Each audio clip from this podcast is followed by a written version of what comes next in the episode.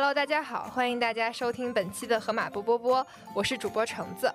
这一期我们会来聊聊有关鱼的一切，包括但不限于在 CJ 展上爆红的身高有一米八的大黄鱼，还有今年开海新上线的鱼，以及那些爱赶海和钓鱼的当代人。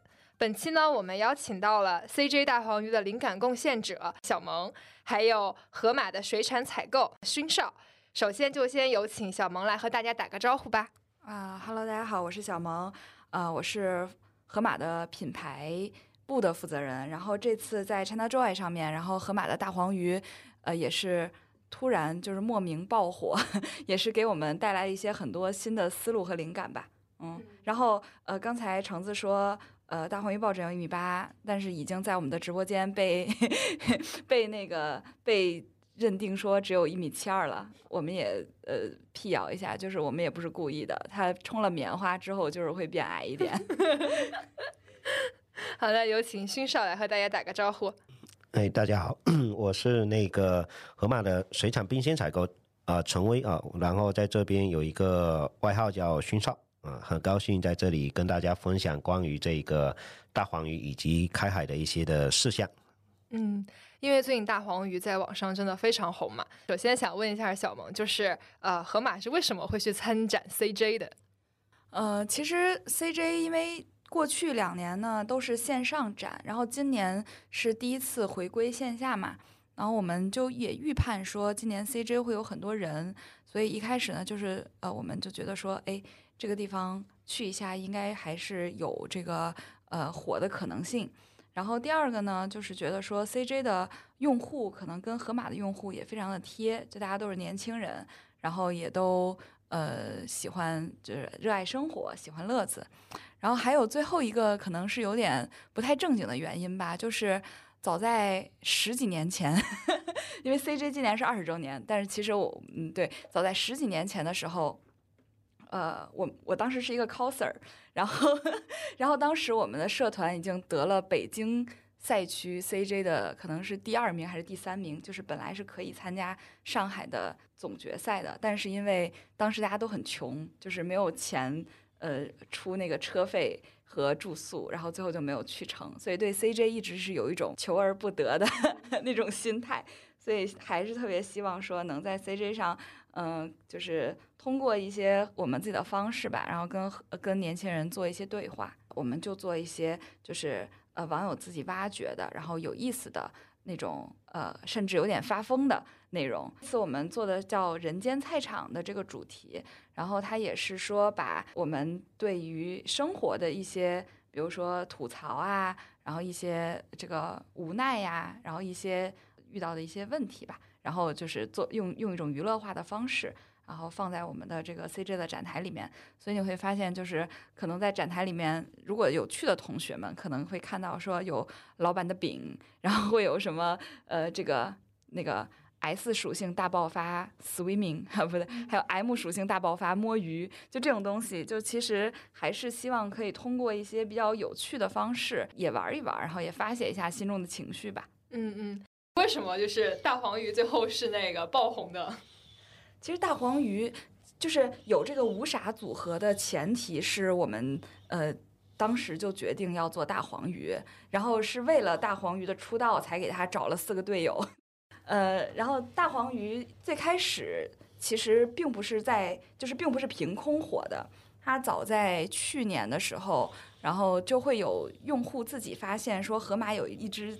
大黄鱼眼神非常的坚毅，然后当时就有很多网友觉得，哎，这个很有意思，甚至我们会有同学把那个大黄鱼的文描图的那个照片当成自己的头像，然后用来鼓励自己，就是坚毅的过一天。然后我们当时就觉得说，哎，这个还蛮有意思的。那想问一下勋少，就是你作为那个大黄鱼的采购，就是你怎么样看这个爆红的事情？当我第一次知道这个咱们这个大黄鱼。爆火了，那是在上两周，哎，我们品类运营说你的黄鱼火了，我说在哪火的？他说在漫展，啊，我当时的黄鱼是，我一鱼一大黄鱼跟漫展还能扯上关系，让我那时候是有点看不懂。然后后面就是随着整个的其他的这个视频网站啊啥的，一下子出来，哎，让我也也也一下子明白哦，原来这个我们做卖鱼的也是可以跨行玩的，就当时是又奇怪又惊喜，然后又觉得不可思议。你现在理解了吗？我现在还需要点时间理解，还没深度消化。但反正不管它怎么火的，反正就是流量接住。对，最近买黄鱼的人多吗？多，嗯，特别是那个坚毅的，坚毅啊的，对对对。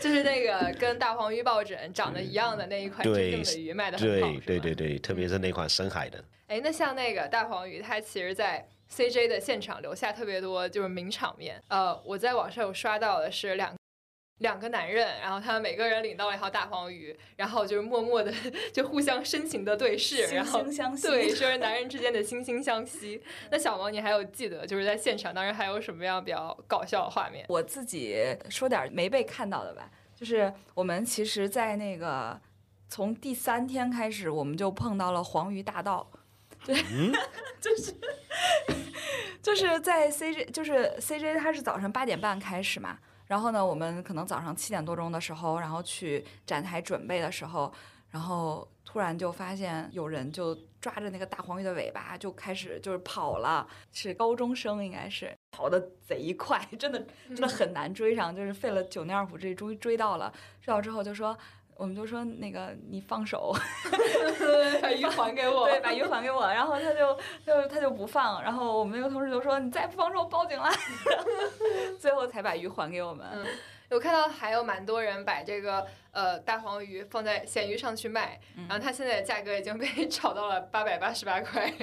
呃，这个确实有点非理性了。我们也在跟就是我们的门店在商量，就是后面有没有可能去上架销售。那如果我们真的上架销售的话，那肯定是呃很便宜的价格。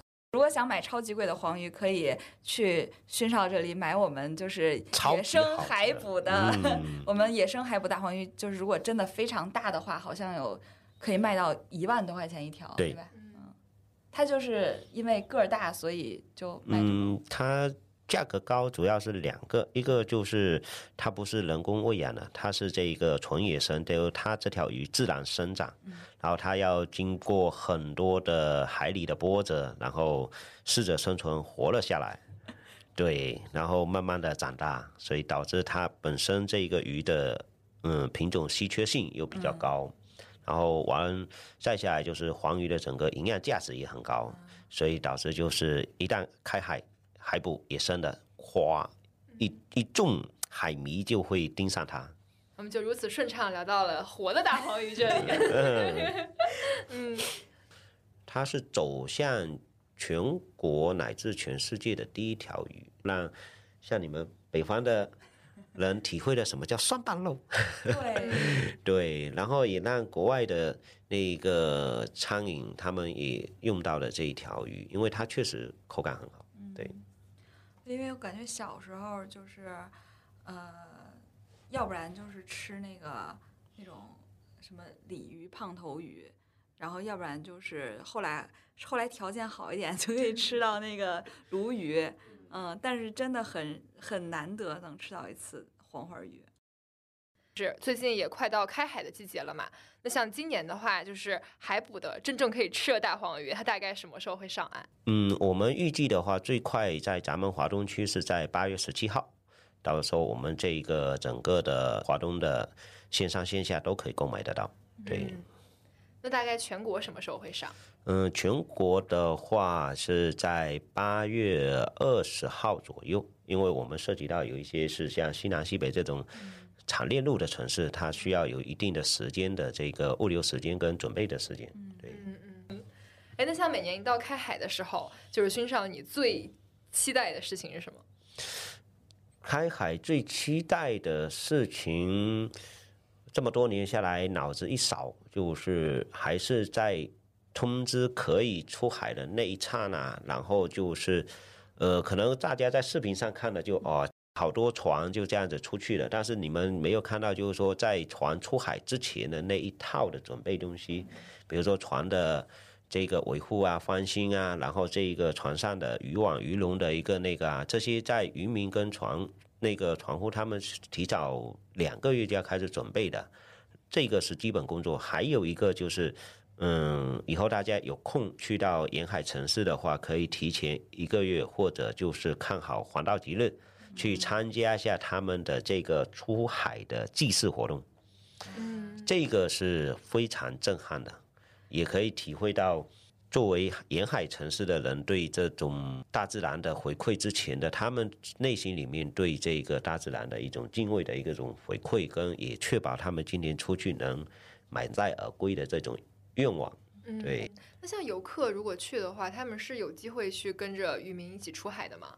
游客去的话有，但是近海不会到很远。啊，对，还是有点危险，是不是？呃呃，一个是危险，一个就是海船渔船出去，它是都要去海事局报备的，然后报备的它里面之后，这条船上面的人匹配的，它要有一定的证件跟技能，然后一条船匹配的人数是这样，因为你不是游船，感觉游客就是去给人捣乱的。对技能就是不捣乱。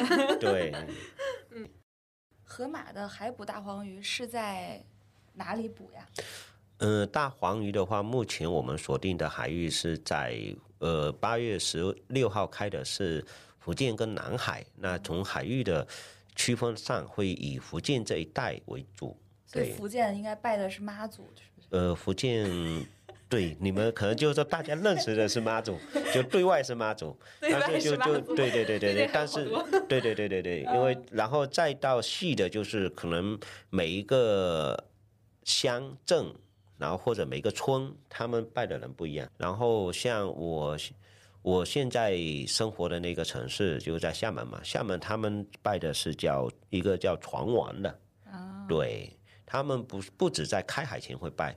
他们除了开海前拜之后，每一年的是农历六月半，就六月六号、六月初六到六月十五，嗯，这一个星期里面，他们会专门的一个仪式，就是宗祠的底下的这些子孙啊啥全部回来，然后开始做这个巡游或者然后节目，然后说那个拜。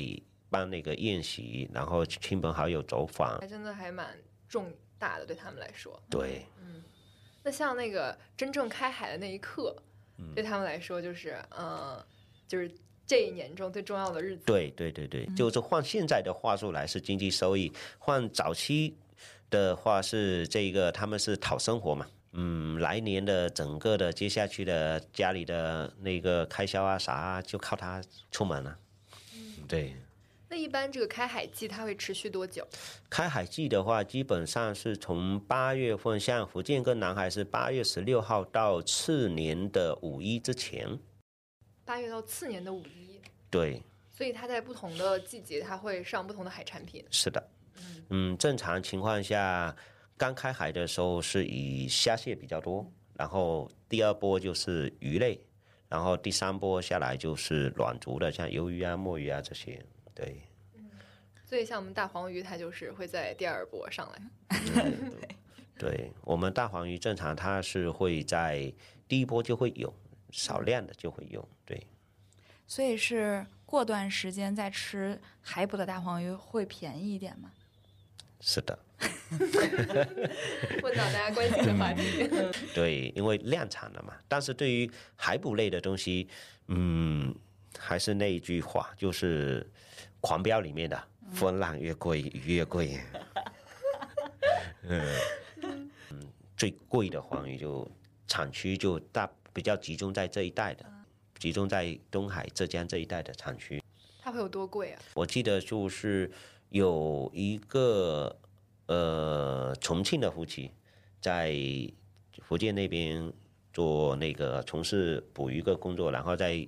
舟山这个就在浙江这个海域捕了一个叫黄唇的这个黄黄花鱼，黄唇对，然后整个那时候整条鱼好像是一百多公斤还是两百斤，对，整体下来价格竞拍拍到了两千多万，哇，一夜实现财富自由，两千多万，对，这个是我看到报道里面的，但是有有好多这种没报道出来的。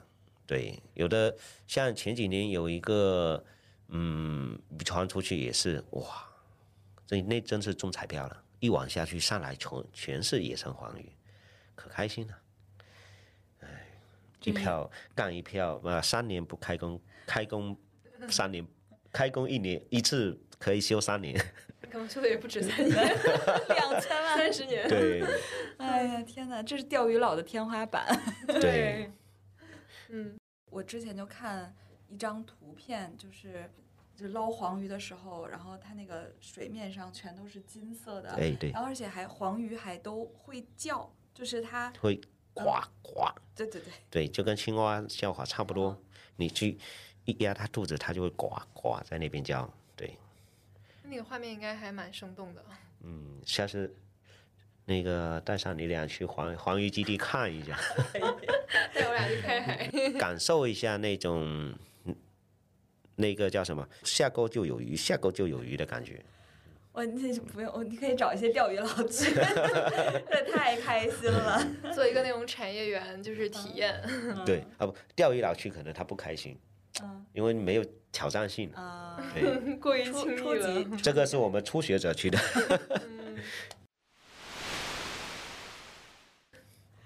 哎，那每年到开海季节，就是有什么是让你比较紧张的事情？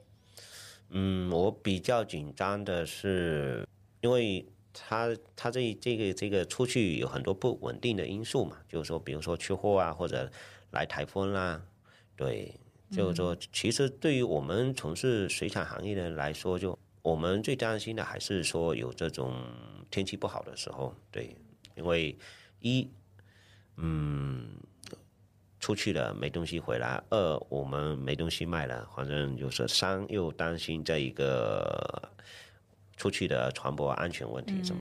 今年我听说就是后面还排着很多台风，今年会有影响吗？会有影响，就等于按正常今年是嗯，就跟水果那边一样，水产也有大年小年。按正常今年水产是大年，但是呃，这个今年闰了一年嘛，闰了一年，很多的整个的天气不可控因素就不像去年一样那么可以有历史可依的，就等于会有变化。嗯，对，就每次听到这种，就是跟采购聊天，就总会觉得就是对大自然的敬畏，嗯、就是会对，是的，很多海边的渔民，就是他们对天气是非常敏感的，就有很多判断天气的方式。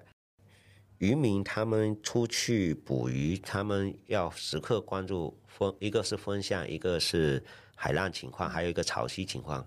如果不关注这三个，有可能出去今天就空船回来了。对，所以他们很注重这这些东西。老一辈的人看这些东西还蛮准的，对，掐指一算。老一辈的人他会去翻绿历，我们你说黄历吗？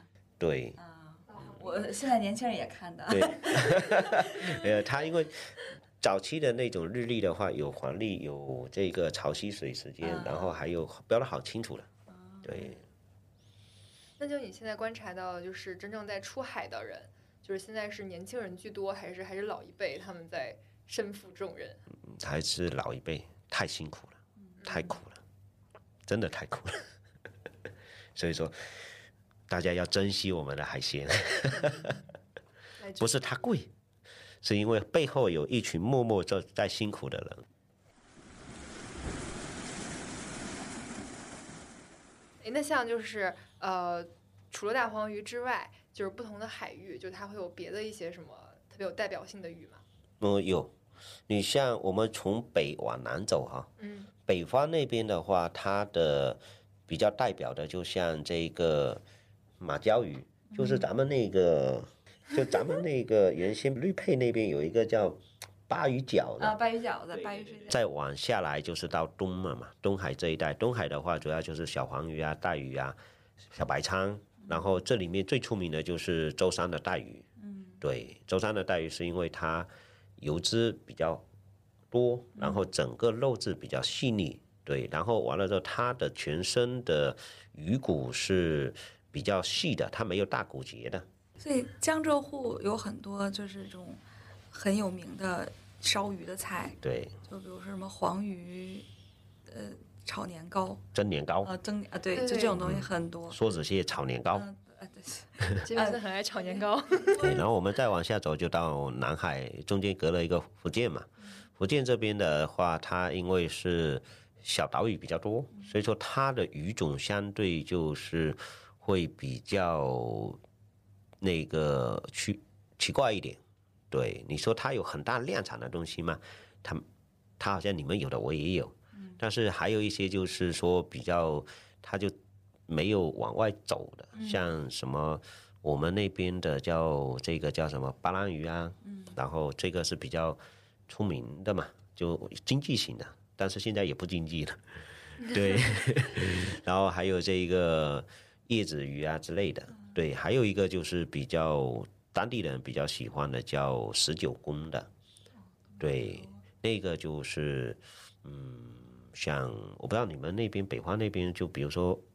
孕妇或者做手术的是吃啥？我们那边就是吃，对，我我们那边就吃这个十九宫，然后它长得好丑。嗯，我见过那个最丑的鱼是那个安康鱼，真啊，的。安安康是那是真丑，但是也真好吃。嗯，是的。我对前段时间去广州，就是也是看到好多奇奇怪怪的鱼，什么大眼仔，呃大眼鸡，我们好像就是呃开海之后，就等到南海完全开海了，八月底，我们也会有这种奇奇怪怪的鱼。对，有有今年今年整体规划里面，南海就是也在做一个项目，就是南鱼北调。南鱼啊，南鱼 对，因为我们我们因为就是说，我们梭子蟹有牛的嘛，就是说从这个沿海城市往这个云贵川、云贵东东谢西呃东谢西输，啊，对，它都入南蜀鱼北钓，它都入蜀了，是不是？那我肯定也得，是吧？嗯，移上来，就在南海可以看到的赤橙黄绿青蓝紫，也要在我们华东城市或者其他城市也看到。第一年我们保证的是它整体到货的，确保它的鲜度，让顾客感知到这个，哎，南方的海捕鱼它的新新鲜状态下是长什么样。后面就慢慢的哎。顾客的这个认知度培养起来了，那我们就会去做一些这个深加工，然后方便顾客到家就是咚咚咚咚咚，好，一道菜出来了。所以刚刚那个就是保鲜鱼了吗？对的，保鲜鱼其实它的初衷就是想围绕着就是整个河整个河马的一个初衷，就是好吃就是往到这一个这个初衷去走的，在大预制菜情况底下的一个水产行业里面首个品牌叫保鲜鱼，通过我们的一个我们有几个专利，三道提鲜，两道去腥，把整个鱼的鲜度、嫩度、口感全部跟毗邻到活鱼，同时解决最重要的问题，就是现在所有的人都怕的就是腥味，把这个问题给处理掉。其实保鲜鱼我自己理解就是可以让大家直接就是不用杀，然后不用石头，直接可以下锅的。对嗯，嗯，对，就是给到前端顾客最直接的感官就是，哎，它不腥，呃，哎，它也很简单，哎，他还帮我拉了花刀，我有一个朋友就很喜欢吃河马的保鲜鱼的那个鳝丝，嗯因为鳝鱼特别难打理。对嗯，然后他就直接三分钟搞定一道菜。是的，刚刚小萌他也提到，就是可能对呃离海没有那么近的北方人来说，就是很多海鱼其实拿回家大家也是不知道怎么去做的。就是你有没有一些就是推荐的，就是鱼的做法？在厦门生活的时候，他们的这种最常规的一个操作就是油锅下去，葱姜蒜，然后鱼下去，然后这个他们有的人会放一点萝卜干，没有的话，然后鱼下去，酱油下去，然后水一一定的水没过鱼面就好了，然后盖起来，关小火焖一下，然后出锅的时候撒一下葱花，结束了。然后还有的做法就是干煎，对，干煎这个应该就大家都会了，有煎过带鱼的都会的。嗯，对，那前提要先腌一下。哎，那像就是呃海鱼，它跟淡水鱼在口感上会有怎么样的区别？淡水鱼它相对呃油脂比较低一点，但是它的肉质相对会比较细。然后海鱼的话，它的肉质基本上是纤维，要不然就非常细腻的，像黄鱼这种，要不然就纤维非常粗糙的，像这个我们的剥皮鱼。它等于就是说，嗯，如果是北方的同学想要尝试这种蒜瓣肉，那你就是挑这种海鱼。然后，如果是像西南城市的喜欢这个高油的这种的，它可能就淡水鱼，因为它的肉质相对细腻，不会那么容易破坏掉，就是说一下子就散掉。然后其他营养方面的话，两个都有营养，但是每个营养成分不一样，这个就太深了。嗯，对，这不是我这一个水产行业能解读的了。大家现在很喜欢钓鱼，嗯，钓鱼这个事情，它可能一部分是解压，一部分可能是跟就是天然的人类基因里刻有的那个狩狩猎行为对。又联系在一起。到了现代社会之后，钓鱼基本上是唯一合法的狩猎行为，嗯，所以 所以很多呃这个呃身边的朋友就都对钓鱼非常非常感兴趣。嗯，在合法的范围内 大胆试探。对，薛少在来河马之前是不是也是钓鱼的？是的，后来是因为工作太忙。对我还有一个很自认为已经买了好贵的鱼竿，嗯，多少钱鱼竿？一万多，然后它已经存在我的船底了。他他曾经钓上来过最大的鱼，他那时候我钓的最大的是在那个海南那边钓了一条那个三十多斤的石斑。钓的很辛苦，我们俩完全不懂，完全不懂，但是大为震撼。对，就是 就像他不能懂我们的大黄鱼为什么火一样。是的，是的，是的，是的，对。你自己带着一根鱼竿，然后就去那儿坐一下午，就是这是你一个人的世界。对然后你身边可能会有一排人跟你在一起，但是你们互相之间不需要 say hi，、呃，但，是但是如果你钓上来一条的话，别人会好羡慕你。呃，就是有那么一点社交在里面，但是不多。对，就是说，钓鱼确实是一个很让自己放松的一个，对，就是说，就可能好多人是用解压，嗯，但是我我在我这里，我觉得它是一个很放松的东西，就是你可以把手机咔啦一丢，啥都不管，然后完了之后，我还我还以为钓鱼之所以比较 popular，就是因为它可以看手机，就呃，是没有没没没对，不耽误可以看手机的你户外运动。你你你下次有机会你去钓鱼的时候，你把你的所有的电子设备嗯不带，然后完了之后只带上你平时的爱好的东西，比如说像我们我们我们我爱好就是电子设备。啊，好吧，那那那我讲我的吧，对，就比如说，哎，那我们就带上这些那个那个设备哈，不不，带上这些渔具，完了之后出去就就前提是要告诉你的家里人你在哪，他们能找得到你，对，然后手机不带，完了之后，哎，带一壶水，带个小茶杯是吧？泡个泡个茶，完了之后是不是带个小凳子靠在那边，然后就在往那边一躺，哇，好舒服的。那时候脑子里面什么都不要想，也不要想着它上不上钩，啊无所谓的。听起来其实和冥想的作用是差不多是的。对，嗯，就那那时候会让你一下子哇，好舒服。那像就是刚刚提到，就钓鱼，它其实是跟解压就是联系在一起的嘛。对，那像二位都有什么解压的方式？呃有一段时间我那段时间很很好玩，就是啊，太累了，太累了，太累了。咱们公司楼下你也清楚，没啥好吃的，对，然后就回家自己，要不回家自己煮吧。然后刚好那天买了个黄瓜，啊，然后就就很享受那个，刮黄瓜片。哎，对对对对对对对对，对，是的，就拿那个削皮刀刮黄瓜片是真的解压。对曾经试过，然后就，是吧？还还还还蛮刺激的。很好玩。嗯，你呢？我啊我现在就是喜欢逛公园和植物园儿。嗯，哇，这么老年人的方法。对，我觉得他下下一个目标就是跳广场舞。我也想问一下，能让我问吗？可以啊，你你问你问吧。我提问你一下，大家为什么现在爱神抽？好直接。对，因为我我我我下午就是看到这个的时候，我也对这个好不能理解。嗯，对，就呃，我想想啊，可能因为他解压吗？可能因为大家有压力。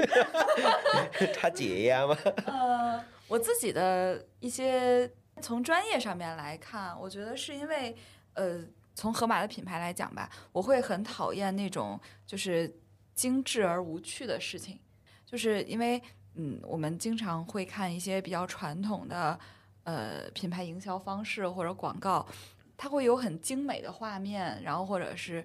很大大部头制作的视频，但你会觉得它没有办法给你提供很多的情绪的共鸣。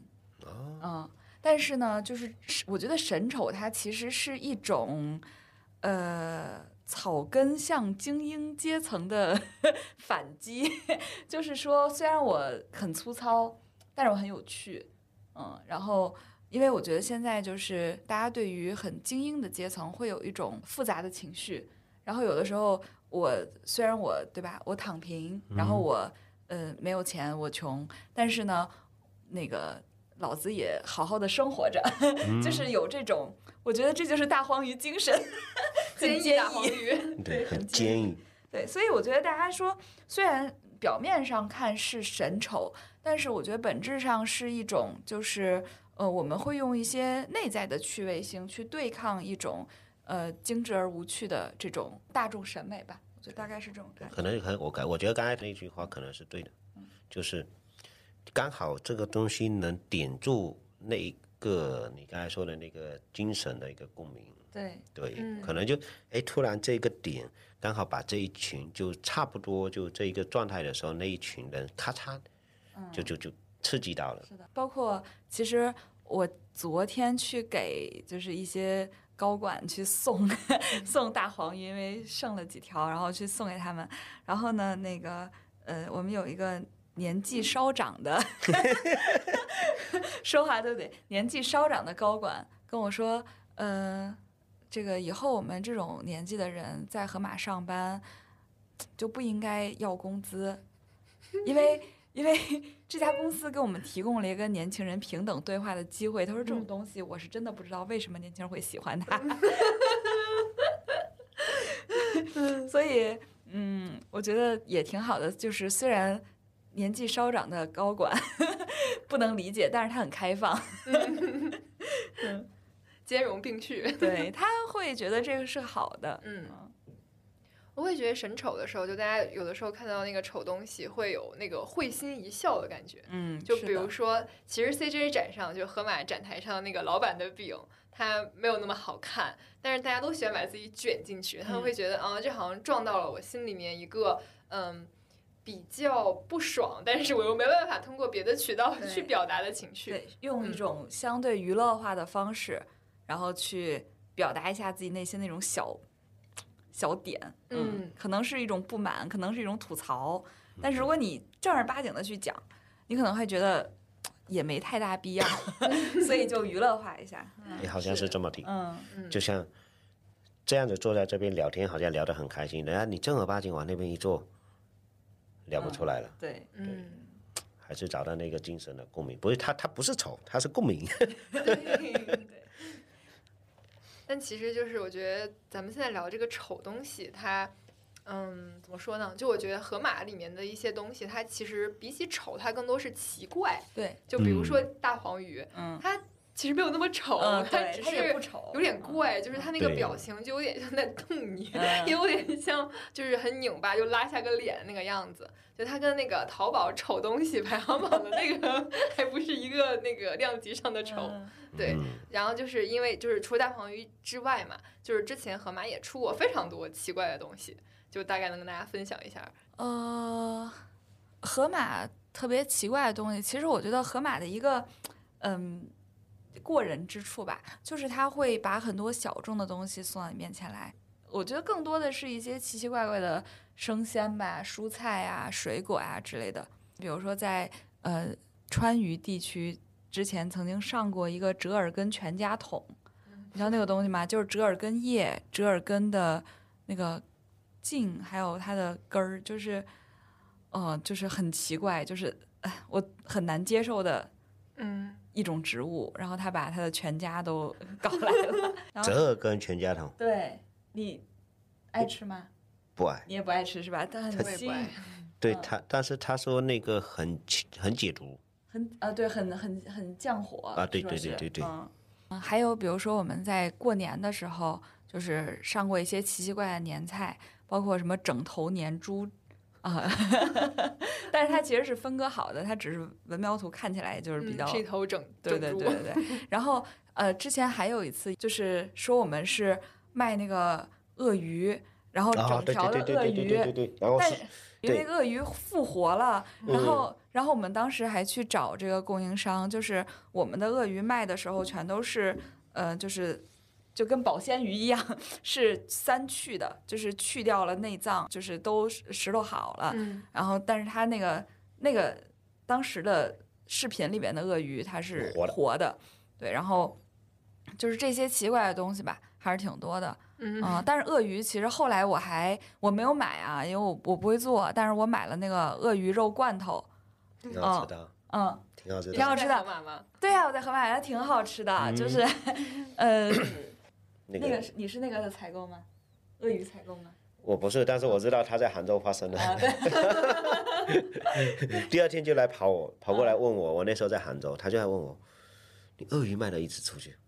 我说我什么时候卖过鳄鱼？